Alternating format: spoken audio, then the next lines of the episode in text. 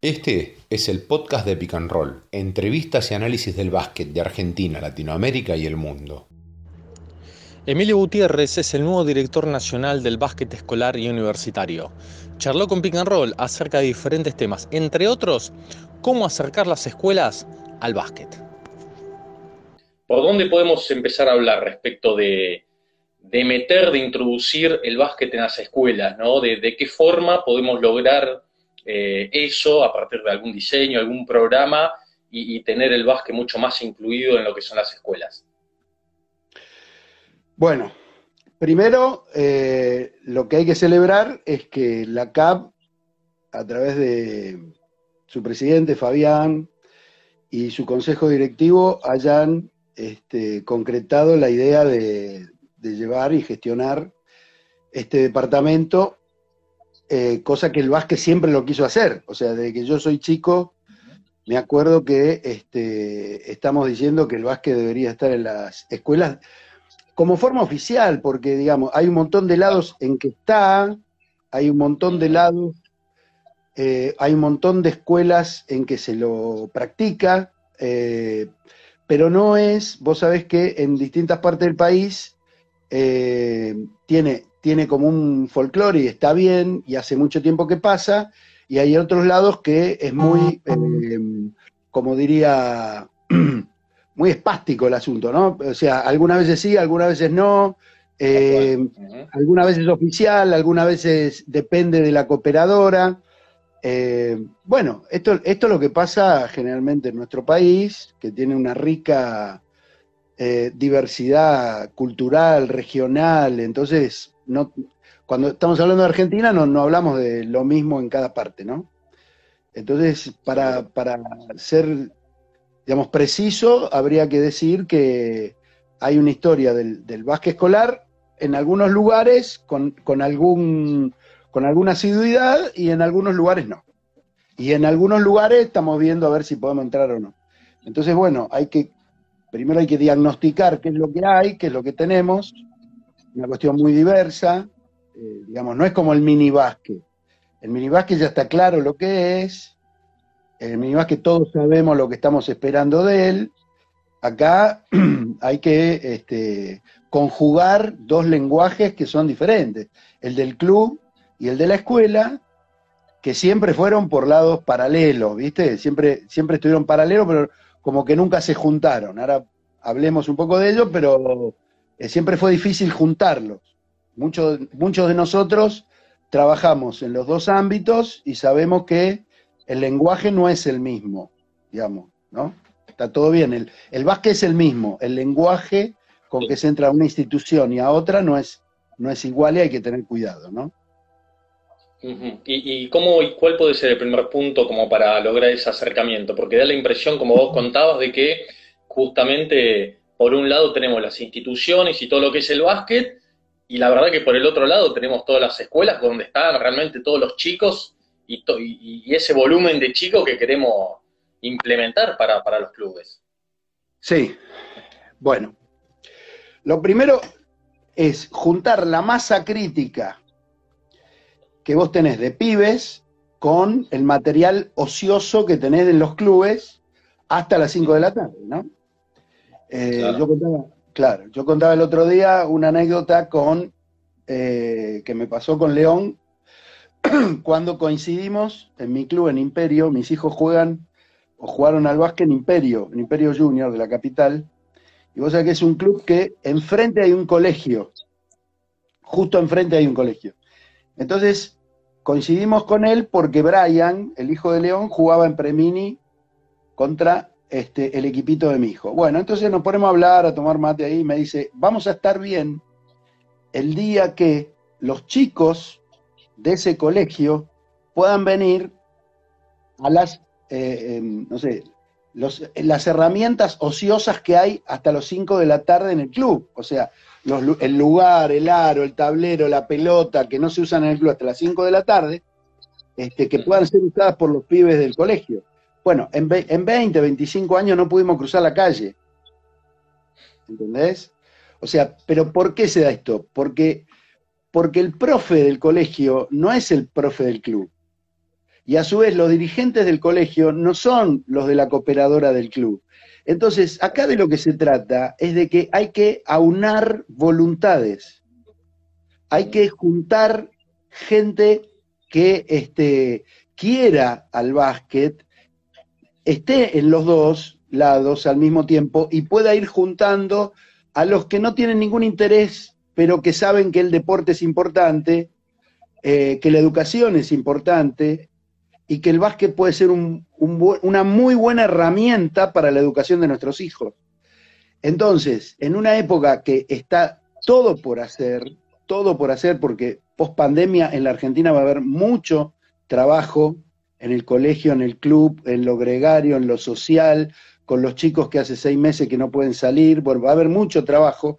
Acá de lo que se trata es de juntar al profe con el entrenador de base, que son buenísimos, el profe de patio de la Argentina es buenísimo, los entrenadores de base de Argentina se la vienen bancando desde, desde hace muchísimo tiempo con, con pelotas, con material, sin presupuesto, o sea, con pura vocación, eh, conozco los dos ámbitos y sé que puede conjugarse eso y sé que, puede, que no tiene techo, ¿entendés? Que lo que tenemos que hacer es ponernos de acuerdo para que la rueda comience a andar y que una vez que lo pongamos a entre todos, no va, no, va a poder pararla.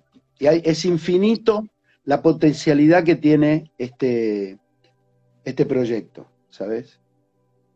Sin duda. Y, bueno, y, obviamente hablando de lo que es el básquet, porque da la impresión de que es un, deporte que en las escuelas ha estado muy relegado, ¿no? Porque uno habla del fútbol, eh, bueno, ¿qué hacemos? Hacemos fútbol, hacemos volei, hacemos handball, y casi que no, no lo nombramos nunca, ¿no? Al básquet como un deporte que, lo introducimos, no sé, en la, en la educación física dentro de la escuela como tal. Bueno, ahí hay dos cosas que hay que agregar. La primera es una cuestión histórico-social, ¿no? Yo creo, creo haber escuchado un, Instagram de ustedes con Pepe Sánchez que estaba hablando. Pepe les decía que el fútbol es religión. El fútbol es religión. Entonces, como el fútbol es religión y es cultura visceral en la Argentina, eh, cualquiera que esté dentro de, un, eh, de una cooperadora escolar cualquier padre, lo primero que se le va a ocurrir cuando quiera que sus hijos hagan deporte es ir a un herrero para hacer los arcos de fútbol. ¿Ok? Los arcos de fútbol. Cuando, cuando el arco de fútbol está en el patio del colegio, eh, el de handball tiene la tarea resuelta, porque ya están los arcos. Después vendrá el de volei y pondrá una soga y ya está jugando al volei. El, el problema principal de nuestro deporte es que a Naismith se le ocurrió poner la meta, o sea, donde se hacen los goles, a altura, en, una altura, ¿entendés? Entonces, eh, los pibes se mataban adentro del gimnasio, no quería hacer una cosa como el fútbol americano, entonces inventó un juego que tiene que ver con la calidad, que tiene que ver con el talento y no tanto con la fuerza, para poder jugar indoor. Bueno, eso es lo que nosotros tenemos que tener en claro. Básquet escolar, episodio 1. Hay que poner el aro, porque el aro invita. Lo primero que tenemos que hacer todos, estemos donde estemos, eh, y quiero mandarle un mensaje a aquel que me esté escuchando donde esté, que vamos a llegar, vamos a llegar, o sea, más temprano que tarde, vamos a llegar a crear las condiciones y ayudarlo a crear las condiciones, pero pongámonos de acuerdo. Lo primero es el aro. La discusión didáctica que es buenísima, es extraordinaria, me encanta discutir didácticamente si hay que empezar por la bandeja, si hay que empezar por dribbling, si hay que hacer faja o giro primero. Bueno, eso para mí hoy es la luna. Lo primero que tiene que quedar claro es que si no hay aro, no hay básquet. Por lo tanto, esa es la lucha que tenemos que dar todos los que querramos que el básquet escolar exista o tenga alguna chance en la Argentina. Sí, la, herramienta principal, ¿no? Porque, porque los chicos de, ahí, cuando ven un aro, o afuera, uno ve un colegio eh, que, lo tenés afuera el aro, ya invita directamente, los chicos agarran cualquier pelota y se ponen a tirar, sepan o no sepan, ¿no? Ya, es una invitación tener el aro, al menos. ¿Te guste o no? el aro invita y además eh, sacaste vos solo la conclusión de lo que harías vos con una pelota. O sea, uno por cero, vos, alumno, lo que harías sería tirar. Vos solito lo dijiste. Claro. Y además, no necesitas nadie que te evalúe, porque el aro solo te evalúa. ¿Entró la pelota o no entró la pelota? Tiene una carga, una potencialidad tremenda, porque así como es frustrante, también invita a seguir tirando para que cuando vos la embocás, la motivación no, no pare. O sea, hay que hacer cosas para que los chicos tengan repeticiones exitosas. Ahora, para que la primera cosa que sea una repetición exitosa, tiene que existir el aro. Profesor, Claro. amigo, dedíquese a pelearse con su cooperadora, con su directora, con su jefa, con, su, con lo que sea dentro de la escuela, para poder poner el aro. Si lo logra, dos cosas. Si lo logra, dos cosas. Primero, sepárelo de la pared, porque si no los pibes se van a estrolar cuando hagan la bandeja contra la pared. Sepárelo. Dígale al herrero amigo que lo separe un metro el tablero de la pared. Y la segunda cosa, no se ponga, no, no se haga problema si el aro está a la altura de lo que dice el reglamento de Mini. Si lo tiene que poner más alto, póngalo más alto, los pibes van a llegar, es mejor, le digo, es mejor, así los pibes tiran con arcoíris, que didácticamente está buenísimo. ¿Entienden? Lo que tiene que pasar es que no lo ponga bajito para que no se cuelguen los de séptimo grado y todo el esfuerzo que usted hizo para conseguir el aro y peleándose con la cooperadora para conseguir la platita para el herrero, después vengan los de séptimo, se cuelguen jugando en el slam dunk y, y- y- y, este, y- y- y se lo rompan y nunca más haya aro. Si lo tiene que poner a 32 mil metros, póngalo, los pibes van a tirar igual, quédese tranquilo. Pero el, el aro tiene que estar, porque es lo que crea Sí. adicción. Totalmente. ¿Y, y- y en qué se basa este proyecto, Emilio? ¿Cuáles son los primeros puntos a resaltar de la idea original que se tiene de CAB, de parte del básquet escolar? Eh, hay tres Los puntos objetivos. básicos, lo, lo primero. Sí, hay tres objetivos claros que me, me dicen cuando van a hablar conmigo que quieren lograr. La, primero, la primera es masividad, la segunda es diversidad y la tercera es inclusión. ¿no? Masividad, diver- diversidad e inclusión. Entonces volvemos a lo mismo. Acá eh, está clarísimo que nos vamos a tener que poner de acuerdo en cuatro cosas. La primera es que la educación es importante. La educación es importante. Segundo, que el deporte es parte del proceso educativo. La tercera es que el básquet, y sobre todo para el básquet escolar el 3x3, es un gran punta de lanza para el problema que tenemos los profesores eterno, los profesores de educación física, que es la arquitectura escolar. O sea, eh, en la Argentina, desde Sarmiento para acá, eh, se crearon escuelas y cuando se crearon escuelas no se pensó en la educación física. Entonces por ahí tenés, hay profes que trabajan en un patio en L, hay otros profes que trabajan con un mástil en el medio, hay otros profes que trabajan eh, adentro, cosa que vos dirías, bueno, está buenísimo, porque tenemos como un gimnasio, pero es el monumento al piso con escaleras y alrededor las aulas que están llenas de vidrio, por lo tanto te piden por favor no patees, no grites, porque está la profesora dando matemática o dando lengua, que es mucho más importante que educación física. Esto es lo que está pasando acá, ¿no? Entonces, eh, nosotros vamos a poder conseguir diversidad, eh, masividad e inclusión si tenemos en cuenta estas cuatro cosas, nos ponemos de acuerdo y el hardware está antes que el software. ¿Qué quiero decir esto? Que lo, lo que estamos hablando recién de el aro está por delante del programa didáctico. Primero vamos a, a- a ver cómo hacemos para que esté el aro y el tablero dentro de la escuela. Después vamos a ver si vamos por la bandeja de izquierda o la bandeja de derecha. Pero yo voy a tener masividad si el aro invita. La diversidad, para que te des una idea, para mí es, es como que te inviten al baile, ¿entendés? Vengan todos al baile. Inclusión es que te inviten a bailar, que te saquen a bailar. ¿Ok? Ahora, yo no puedo tener baile, no puedo tener este, gente que invite a sacar a otra gente si antes no tengo el aro, el tablero, el DJ, eh, la cancha, eh, la pista de baile, etcétera, etcétera. Y las pelotas, ¿no?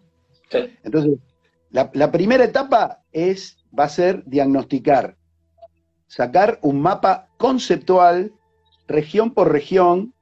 Vamos a hablar con los referentes de cada región, les vamos a pedir a las federaciones que sean tan amables de poner un referente de básquet escolar en sus federaciones, y ese referente, o todos los que somos referentes del básquet escolar, nos dedicaremos a aunar criterios con el señor que, no sé, comande la educación en cada pueblo, el señor que comande la salud en cada pueblo, el señor que comande el desarrollo social de cada pueblo, y entre todos no yo desde Buenos Aires, que no le puedo decir cómo se tiene que manejar regionalmente el que está en el lugar, pero sí tendría que hablar nosotros desde CAP con el ministro de Turismo, con el ministro de Educación, con el ministro de Salud para que faciliten las cosas en cada lugar, teniendo en cuenta estas cuatro cositas que estamos hablando, que la completaríamos con decir que eh, los únicos privilegiados son los niños.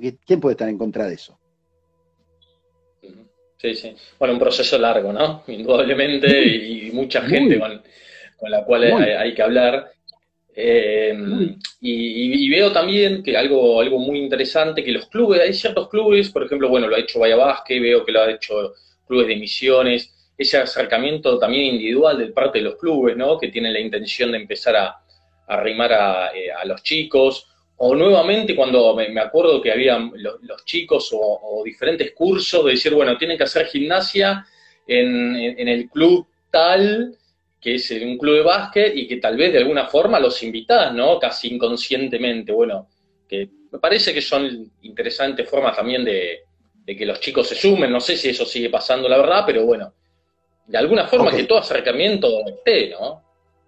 Sí, sigue pasando en algunos lugares en algunos lugares esporádicamente y en algunos lugares no. A esto voy cuando me refiero, es que es muy diverso eh, el panorama de este tema en la Argentina. Eh, una de las cosas que quise hacer que quedara clara antes de empezar y para la posteridad, o sea, eh, acá hay que trabajar para, como vos decís, a largo plazo, este, para el que venga atrás mío tenga algo más ordenado de lo que yo tengo, exista algo de lo que no hay, este, ¿y qué es lo que hay? Bueno, o qué es lo que hubo. Entonces, vos te, fijás y acá hubo algún emprendimiento comercial eh, con, escuelas, algún emprendimiento, ideas brillantes. Yo me acuerdo este, que salimos campeones olímpicos y Rubén y Pepe lo primero que dijeron cuando bajaron del avión, bueno, ahora hay que meter el básquet en el colegio logré eh, encontrar ese, ese proyecto, lo tengo en mi compu, es brillante, pero ¿qué, ¿y por qué no, no se pudo hacer? Bueno, porque eh, eh, hay que seguir el tema unas nueve firmas dentro de los ministerios. O sea, por más que la idea sea brillante, Rubén y Pepe diciendo lo que dicen, el proyecto escrito por Tolca o por el que sea, y bancado por Néstor este, en aquel momento. Dice, sí, vamos, a hacerlo. Ahora, después tenés que seguir nueve firmas dentro del Ministerio de Educación. Eso se llama gestión. Y gestión educativa. Y tenés que conocer dónde se van trabando los papeles para que terminen saliendo. Y eso pueden ser discusiones de seis meses, un año, cinco años, lo que sea. Y hay que darlas, y hay que empezarlas. Una de las cosas que, sí quise eh, que quedaran eh, claras fue eh, el nombre del departamento o de, no sé, de la dirección. Sí. Básquet escolar se puede visualizar qué es, pero no alcanza. Es para edades escolares, para edad escolar. Básquet para edad escolar y deporte universitario. Por lo tanto, hay todo también un tema con las universidades que viene de larga data. O sea, el, deporte universitario no es de ahora de cinco minutos, ¿no? Eh, digamos, cuando Dicken fundó la, Federación Argentina de Básquetbol, eh, se fundó con clubes universitarios, Cuba para, para, empezar, o sea, estamos hablando, Argentina salió campeón del mundo universitario con Furlon, con, eh, con Bustos, este, con Poletti, que también fueron campeones mundiales en el 54. Entonces, eh, Dickens fundó los torneos universitarios en el 40, en el, sí, en, Tucumán en el 49. Entonces, no es que hace cinco minutos hay deporte universitario. Cuando yo llego, cuando yo llego, están llegando conmigo infinidad de profesores universitarios que se la fueron bancando desde hace muchísimo tiempo. Pienso en Luis Vázquez Mendoza, en Guille Juncos en Mar de Plata, el profesor Orlandoni en La Plata, Vanzetti y el flaco Nicholson en, en Santa Fe. ¿Entendés? El deporte universitario no es de ahora. Entonces a eso también le vamos a llegar y vamos a tratar de eh, darle un formato que tenga que ver con las cuestiones CAP, ¿no? Eh, tratamos de que vaya a ser una cuestión integral.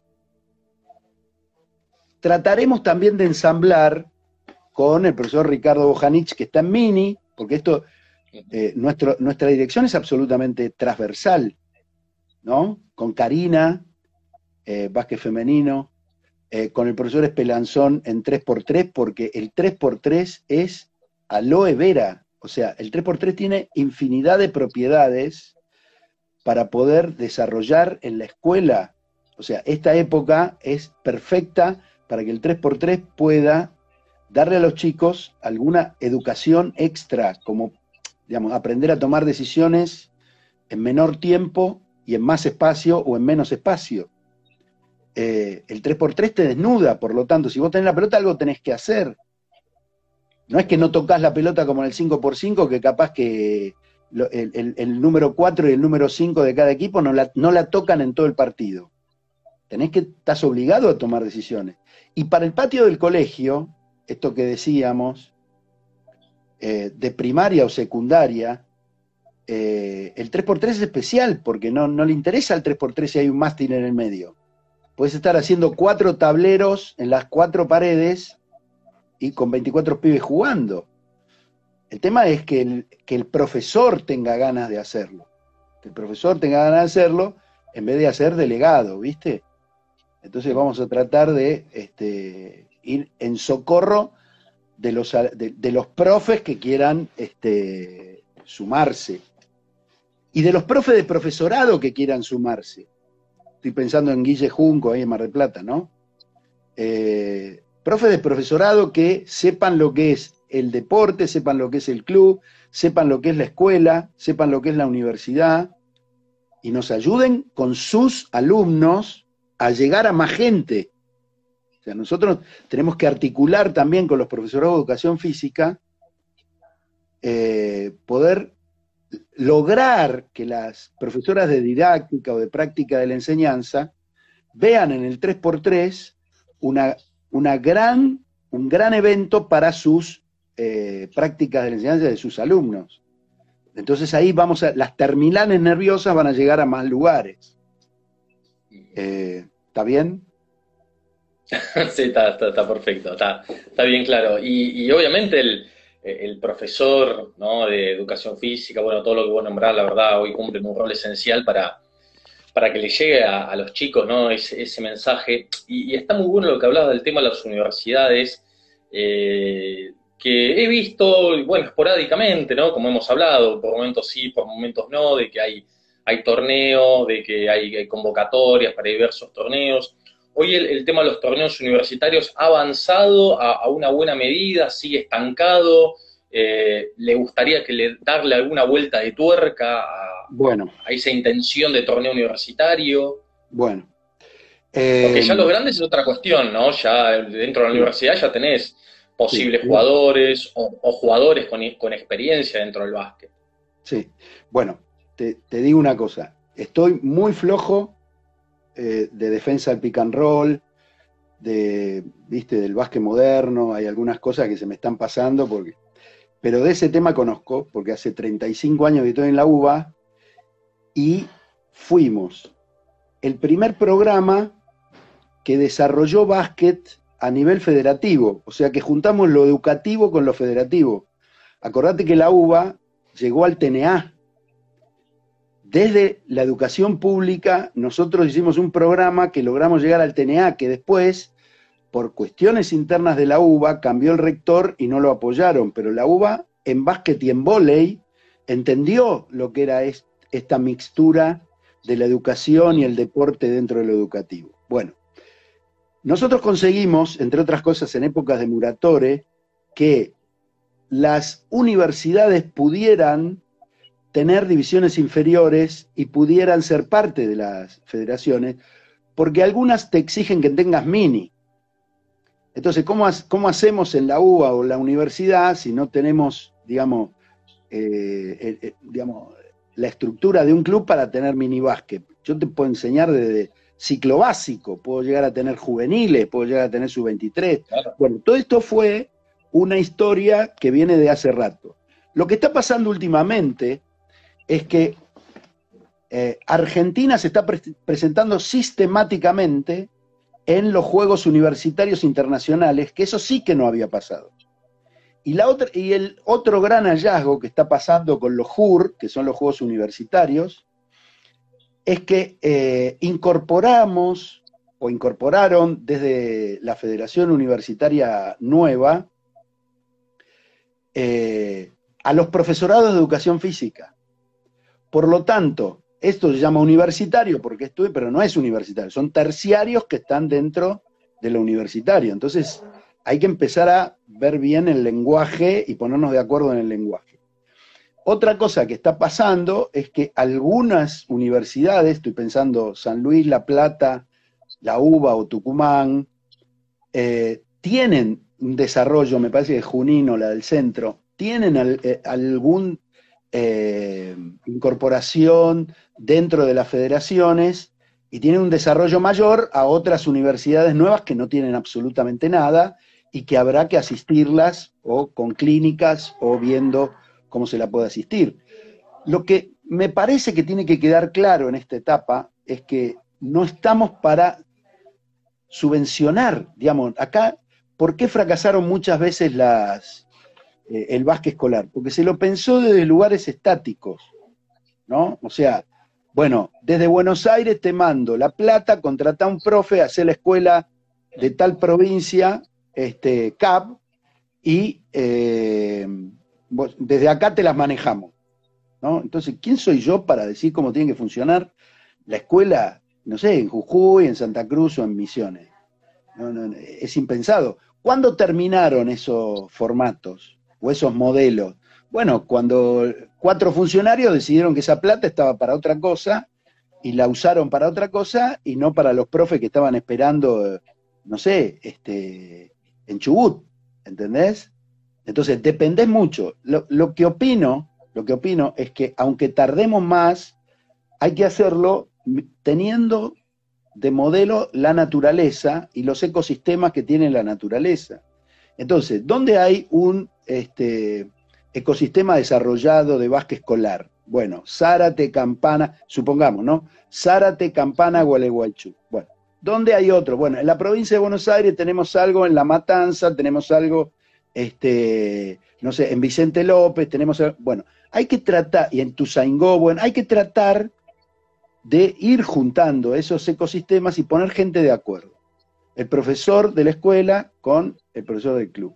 Por ejemplo, sé, por decirte en, en Gualeguaychú, supongamos, Celia Fioroto, ¿no? Trabaja en Racing, supongamos. Este, se tiene que juntar con Rafaela Casenave, que es la profesora de la escuela, y juntas tienen que entrenar a Laurita y darle educación física a Laurita con 3x3 porque es lo mejor que le puede pasar a Laurita. Ahora, si Rafaela Casenave no se conoce con Celia Fiorotto, estamos en problemas. Porque lo mejor que le puede pasar a Laurita no es que las profes sepan de básquet, es que las profes sepan de Laurita. ¿Entendés? O sea, eh, de lo que menos tengo que saber cuando doy básquet es de básquet. Sobre todo en la escuela, tengo que saber de un montón de otras cosas. A los pibes hay que divertirlos, hay que entretenerlos, no entrenarlos. Los pibes tienen que ir para, o sea, tienen que ir para divertirse primero y después le vamos a enseñar la didáctica. Pero acá se perdió el deseo de jugar, que lo estamos recuperando cuando este, los pibes se juntan con otros pibes a jugar Fortnite, o a jugar eh, FIFA, o a jugar, eh, no sé, NBA 2020. Lo estamos recuperando el placer de jugar por jugar. Ahora, ese sedentarismo no nos estaría viniendo bien. Hay que sacarlo de la silla y ponerlo en movimiento al pibe. Em, es un, es un trabajo, ¿eh? Es un trabajo. Sí, sí, sí. creo que en un momento, cuando hablamos con Pepe, justamente decía, ¿no? Esta batalla que vamos a tener que tener contra, contra la, PlayStation, contra sentarse, que los pibes pueden jugar y, si se frustran vuelven a jugar y, tal vez todo ese tipo de situaciones no, no, las quieren vivir en carne propia y les es mucho más fácil sin hacer casi ningún esfuerzo. Digamos, son situaciones que uno tal vez no, no cree que son tan, tan reales, pero individualmente se están vivenciando con los chicos. Sí.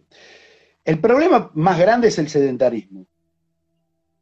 Eh, hay que amigarse con la tecnología, sabemos, la respetamos, sabemos que nosotros tenemos en los youtubers unos opositores, digamos, unos contrincantes, viste, potentes.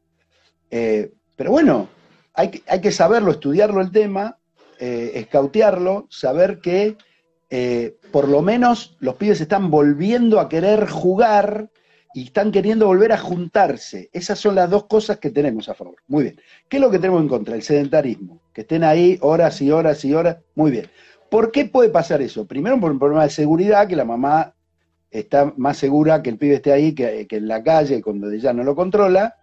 Y segundo, porque nosotros le tenemos que oponer algo, y lo que le tenemos que oponer lo tenemos en los clubes y en los colegios, que son los mejores profesores de patio y los mejores entrenadores de club del mundo, que se la vienen bancando hace un montón, que arrancan con las pelotas adentro de la bolsa, entran al gimnasio y no les interesa si hay 150 o 1.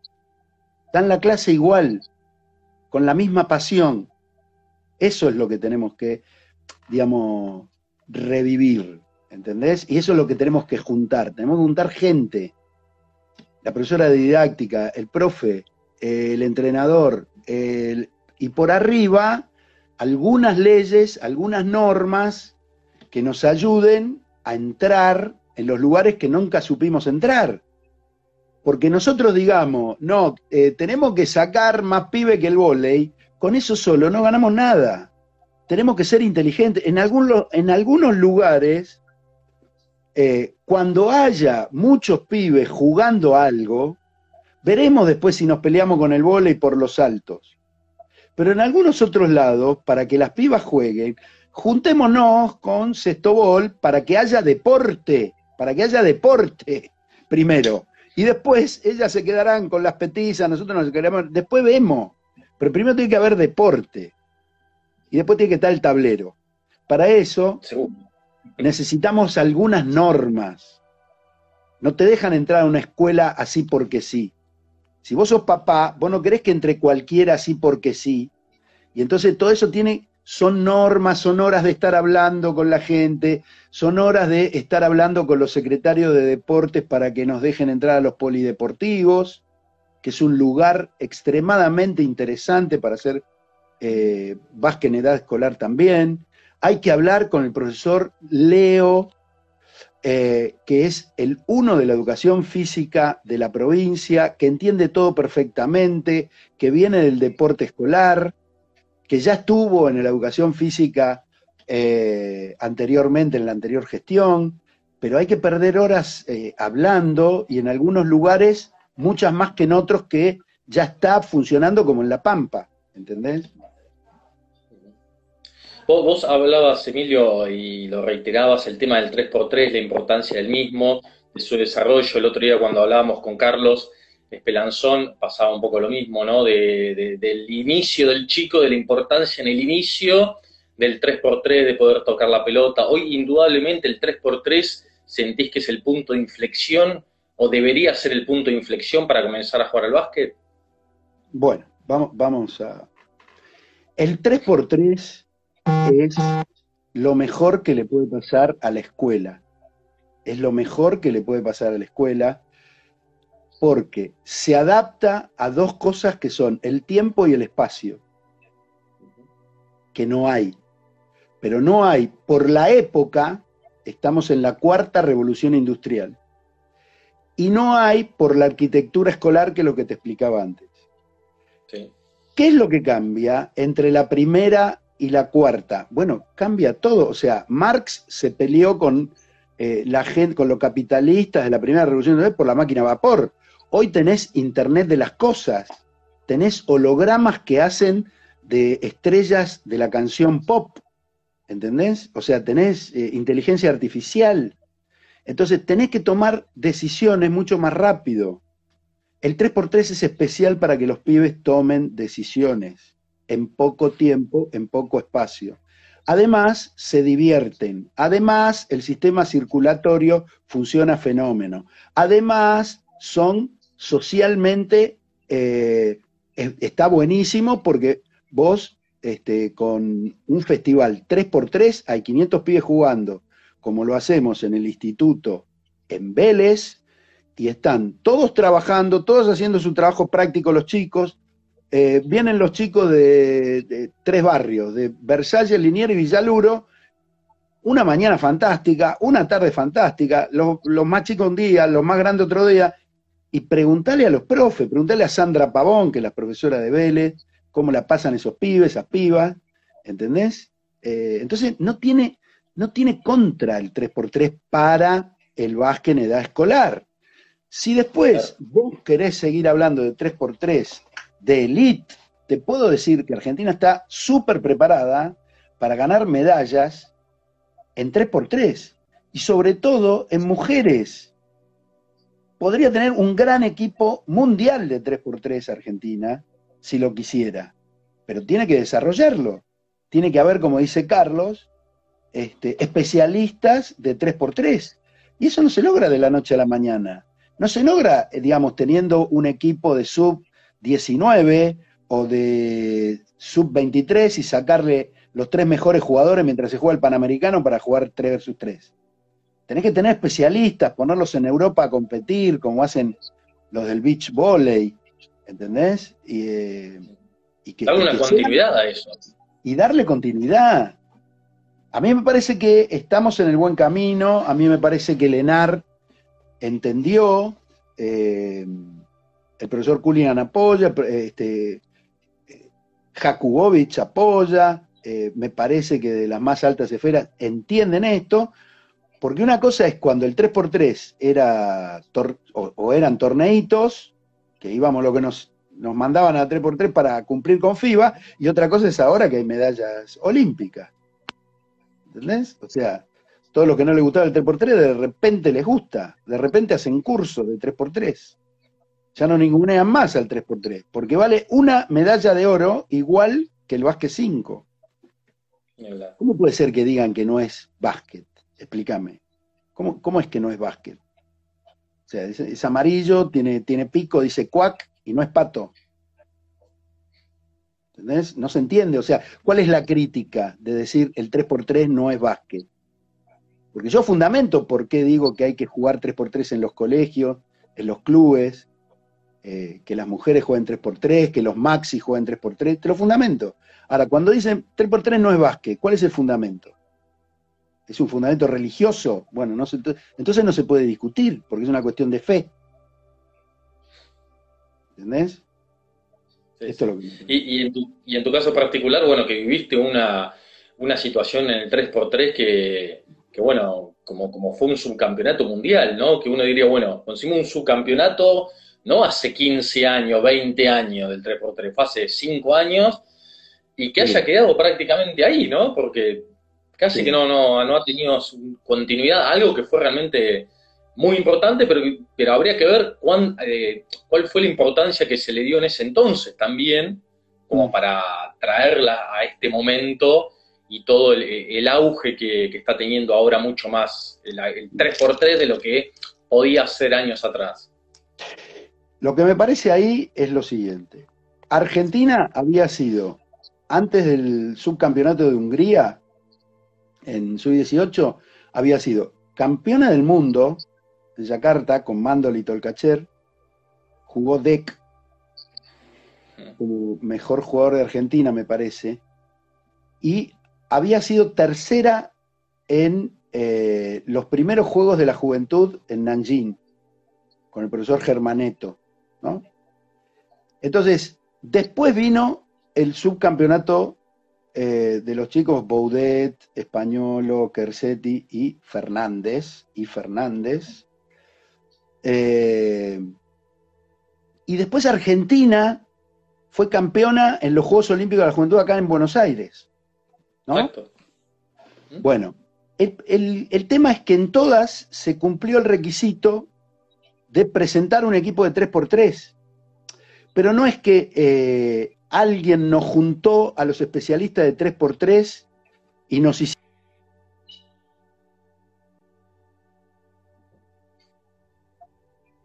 discutir y debatir, che, a, ustedes, eh, ¿cómo fue que le fue en Nanjing?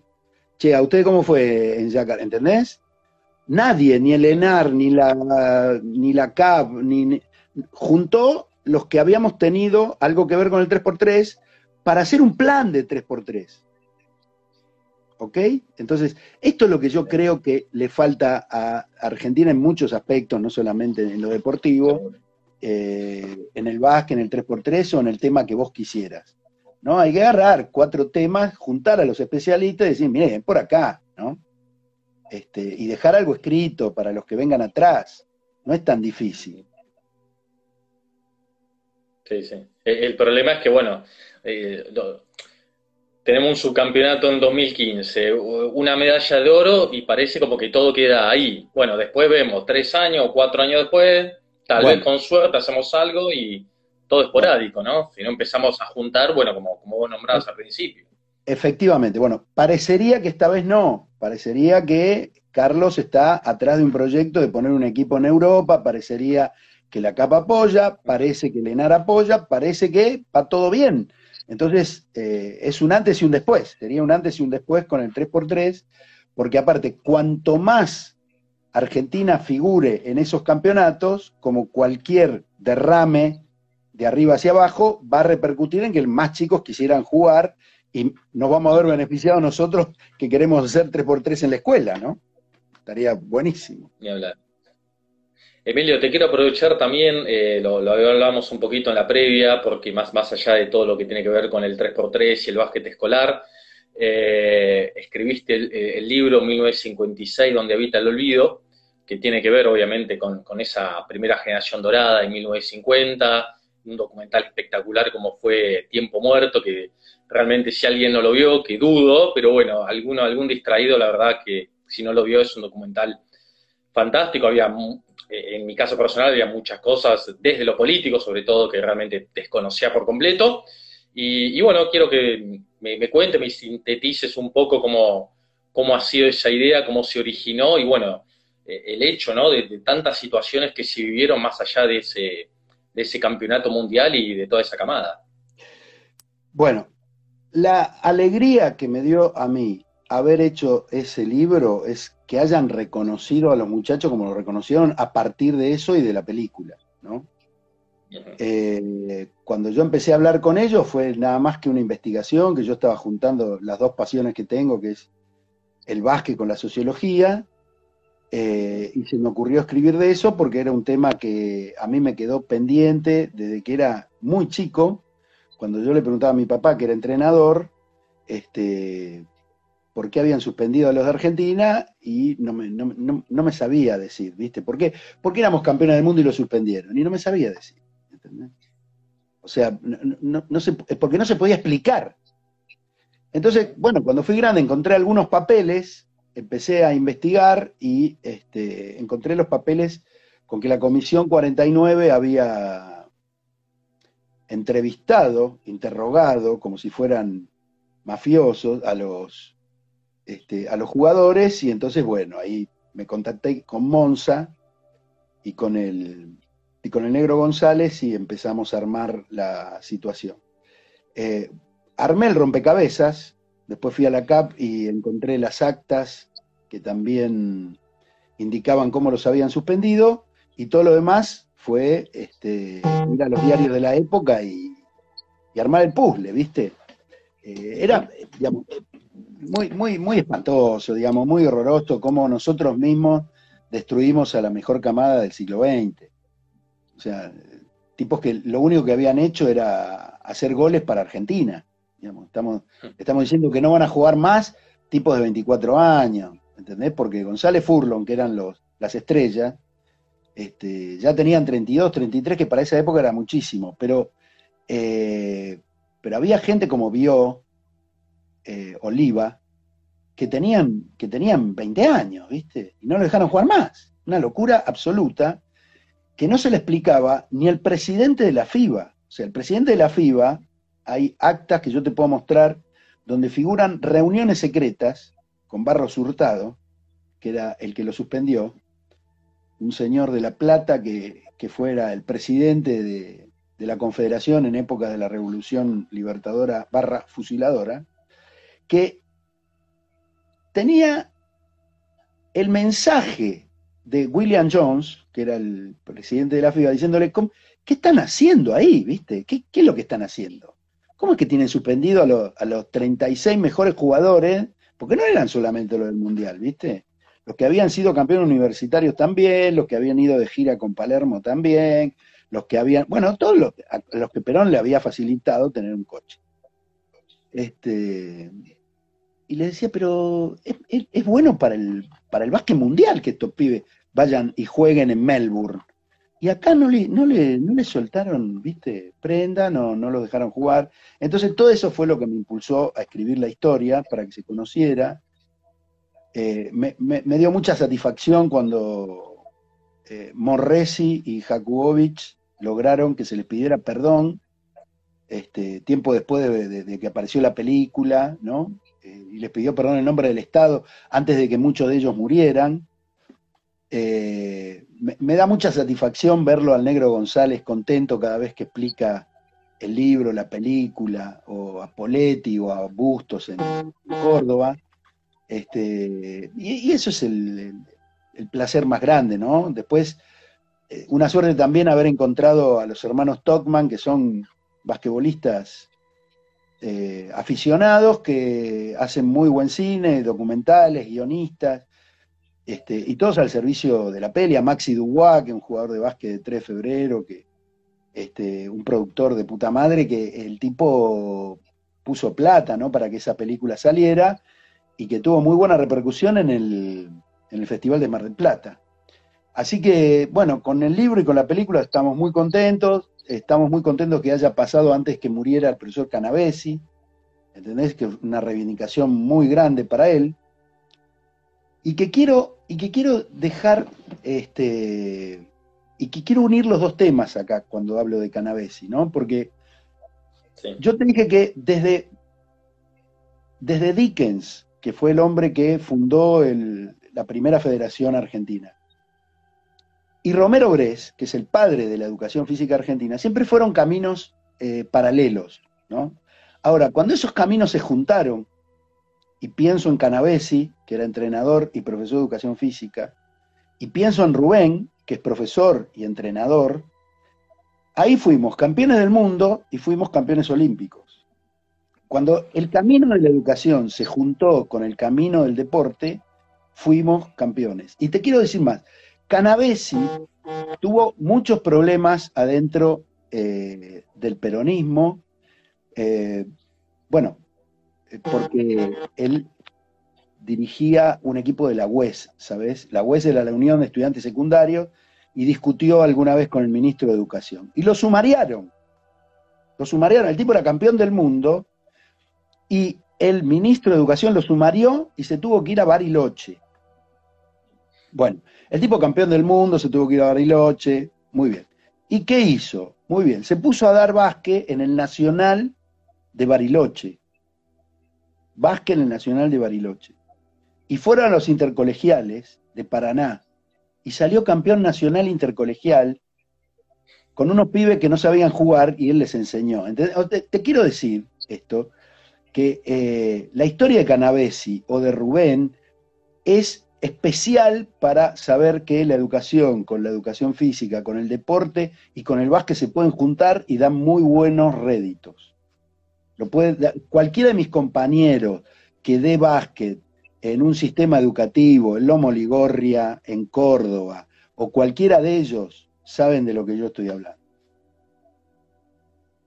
Emilio, la verdad que un placer, te agradezco muchísimo por, por todos estos minutos y bueno, queda claro de que hay que empezar a, a unar fuerzas entre todos, ¿no? De lo educativo, desde el club, desde lo institucional y de que ahí van a salir las mejores cosas. Déjame pasar, un aviso. Para los que me estén mirando, estén escuchando esto, no nos vamos a olvidar de nadie. Lo único que necesito es conectividad.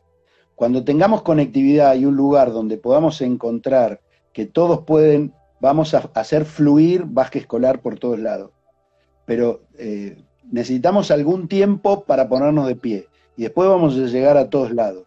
Lo que quede claro que nosotros vamos a crear condiciones administrativas, políticas, sociales, vamos a poner gente de acuerdo no, esperen la subvención, la camiseta o la pelota que les llegue. Vamos a tratar de poner gente de acuerdo para que ustedes mismos lo puedan lograr. Piensen en ecosistemas, como la naturaleza tiene ecosistemas que se van, digamos, eh, energizando unos con otros para dar fruto. Digamos, lo que tenemos que hacer acá como si fuéramos osteópatas, ¿viste? Para que todo fluya, para que el sistema circulatorio, para que el básquet fluya, y para que las naciones basquetboleras se puedan juntar. Esto es lo que vamos a intentar. Ojalá lo consigamos. Les mando un saludo a todos. Emilio, un abrazo grande y muchísimas gracias. ¿eh? Hasta luego.